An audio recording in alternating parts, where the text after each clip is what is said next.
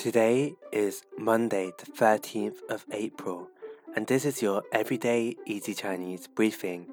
Hi everyone, this is Lin Lao Shi from Everyday Easy Chinese, and in each episode, we will go through a new word of the day and learn to build new phrases and sentences from this word. Today's word is zhòng. 种,种, which means type. For example, the type of person. And that's how we can use this word.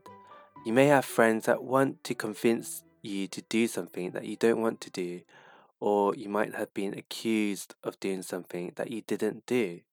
In those cases, this phrase comes into handy. 我不是那种人。我不是那种人。 我不是那种人 means I am not that type of person. For example, if your friend says, Hey, 听说有个地下赌场，我们一起去玩一把吧。Hey，听说有个地下赌场，我们一起去玩一把吧。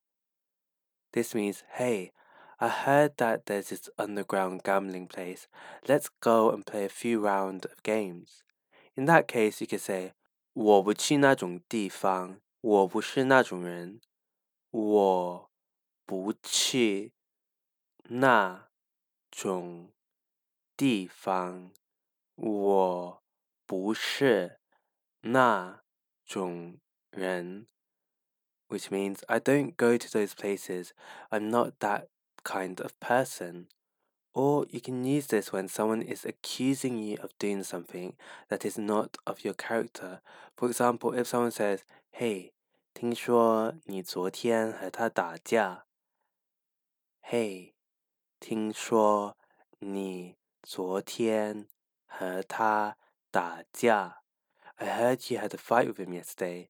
You can reply by saying 没有啦，我不是那种人。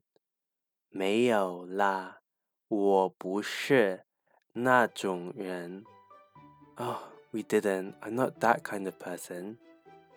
So in this episode, we learned the word 种, which means type, and learned the phrase 我不是那种人, which means I'm not that type of person.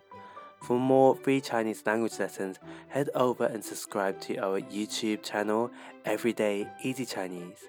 See you again tomorrow for more Chinese practice.